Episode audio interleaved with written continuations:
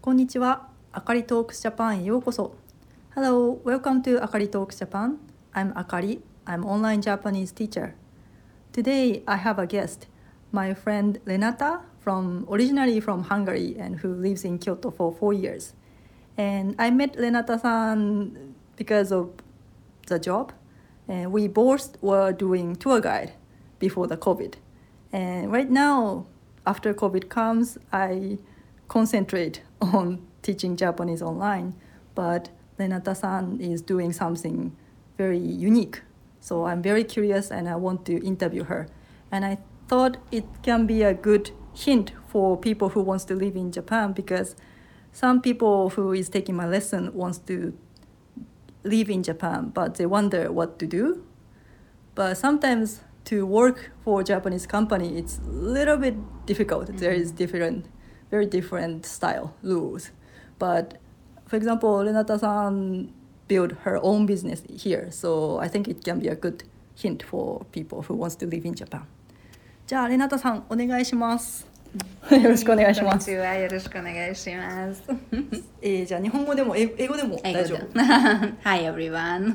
So my name is Renata and originally I am from Hungary and now living in Kyoto.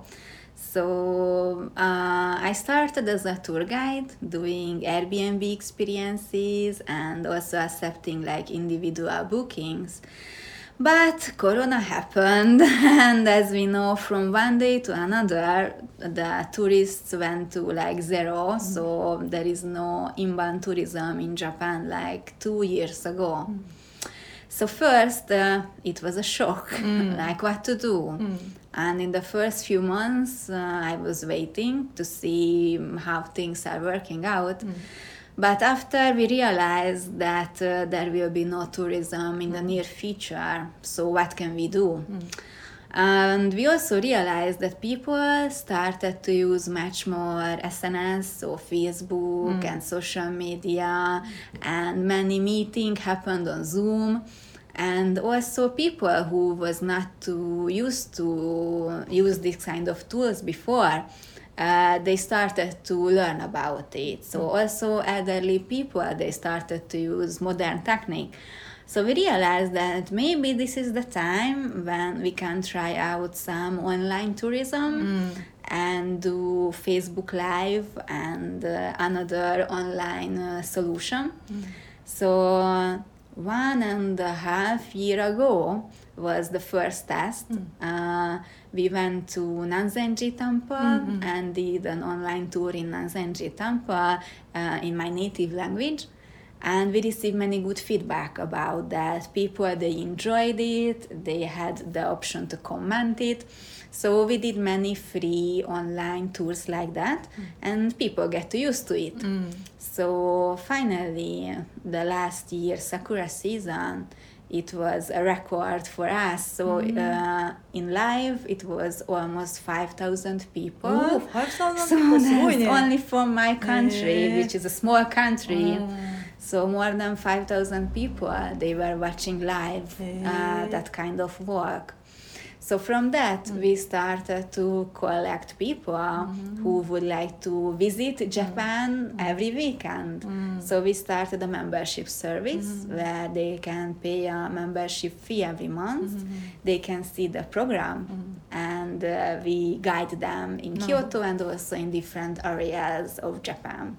ということは今使ってるサービスは Facebook ライブと、まあ、Facebook グループ So that's yeah. Mm. So yes, nowadays we are using Facebook, mm. Facebook Live, mm. and later we start to use also YouTube, YouTube Live.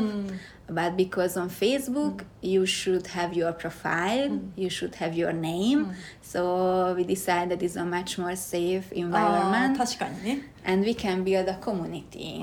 So now we have a, a big group with more than 700 people. Uh, so we can chat with each other not just posting pictures. And every month we have different members to join uh, in the group なるほど。素晴らしいですね。いやだからやっぱりコロナでツアーガイドの私たちは結構ねツアーがなくなったからいろんなやり方を模索してたんですけどもねレナタさんはそういうふうにまあ Facebook とかを主に使ってやってたってことですよね。いやなるほど。コロナは難しい、コロナ難しいよ中ねうん、でも素晴らしいね。その Yeah. でも、うん it's also an opportunity うんうん because Japan is closed from almost two years, so no tourists. Uh, so honestly, they don't have so much option. so if they are interested in Japan, that this is the only option they can do to 確かに join online うん tours, online meetings, and. Uh, Many tour guide they are doing not uh, live tours but uh, like an educational session uh, showing video and explaining. But we decided to do live because uh, it's more authentic. Mm. so people they they really fear that okay i am now working at Fushimi Inari shrine. Mm. oh now i am working in gion geisha mm. district. They feel it's happening mm. at the real time and we can have a communication. So if somebody is for example asking like okay could you show us what is on that building on the roof ど。on that building then i can turn the camera and show what is that and explain so this is really interactive and people enjoy it なるほどだからまあ YouTube とかでも京都に関する YouTube ビデオって結構あるけどもその YouTube のビデオとは違ってライブっていうのはそういうふうにインタラクティブになるってことかな。そうですよ。うん。It's a big difference. うん yeah, many videos on YouTube about Japan, uh, and there are many great videos, but yet they are not interactive. Mm, They don't answer your questions at the same time. うん So that's why we decided that this is a really like interesting media to ど to try out. じゃあちなみに、まあ、今後もしまた観光客が京都に来るとして今後はその今やってる YouTube ライブとかをそのまま続けるのかどういうふうにもしかん帰ってきたらどういうふうにする予定ですか、So 予定は、so the plan that we will continue it after the normal tourism is back. Because interesting thing, so usually people who are joining to these online live tours, the, like 70% of them, they will never visit Japan. なるほどへえなのによく入ってくれたねそうですよね。へー They don't have time, or they don't have money, or they are elderly people, or maybe not so healthy or afraid, but they are still interested. So, um, uh, like average 70% of the viewers are like this. So even after the border will be open, they will stay in mm. Hungary mm. and they will continue to join this kind of events. Mm. mm, so yeah, we would like to continue. So you want to do mix you want to see so person in yes, yeah, I see yeah. なるほどね Mm. いいねなんか両方できるといいですよねそういいと思います。といろいろ考え方ありますよ。例えば next week、うん we are doing like a little bit playful うん event、うん uh, which means、uh, I will start the work from the city hall. うん But I, I will I don't know where we are going because the viewers will decide. へえ面白いねそうですよねあじゃあ見てる人がどこ行ってっていうそうです。えー、右曲がってとか言そうよ面白い面白いあそれは面白いねそう。それはいいコメントだから、右、左、まっすぐ。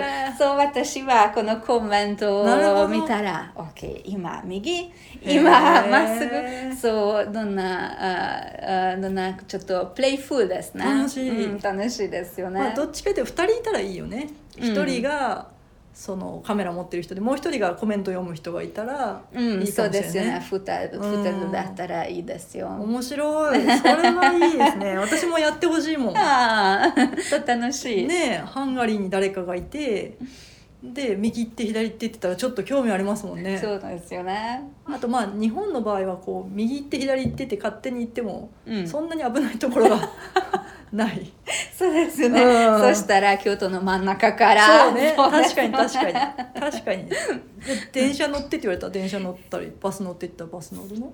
ああ歩いただけ歩いてあーまあそりゃそうだよね。そうですよ どこ行っちゃうか。いやーバス乗ったらちょっと大変ですよ、そうねどこに行きますよ。へえ面白い。うん、まあ、なのでそういうふうに新しい試みをするってことですよね、うん。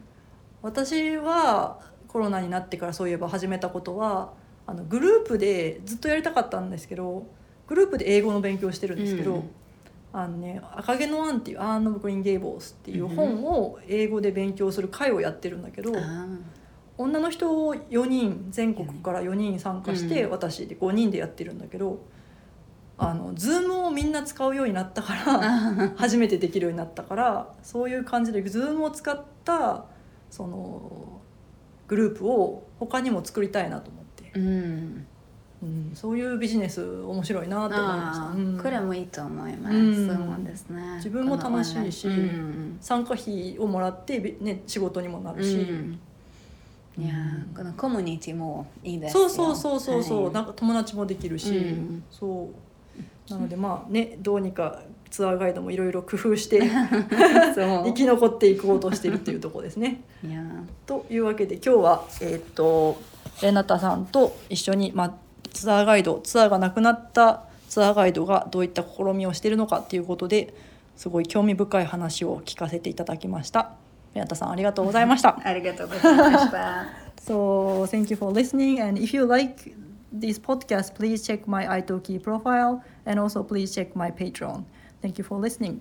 またね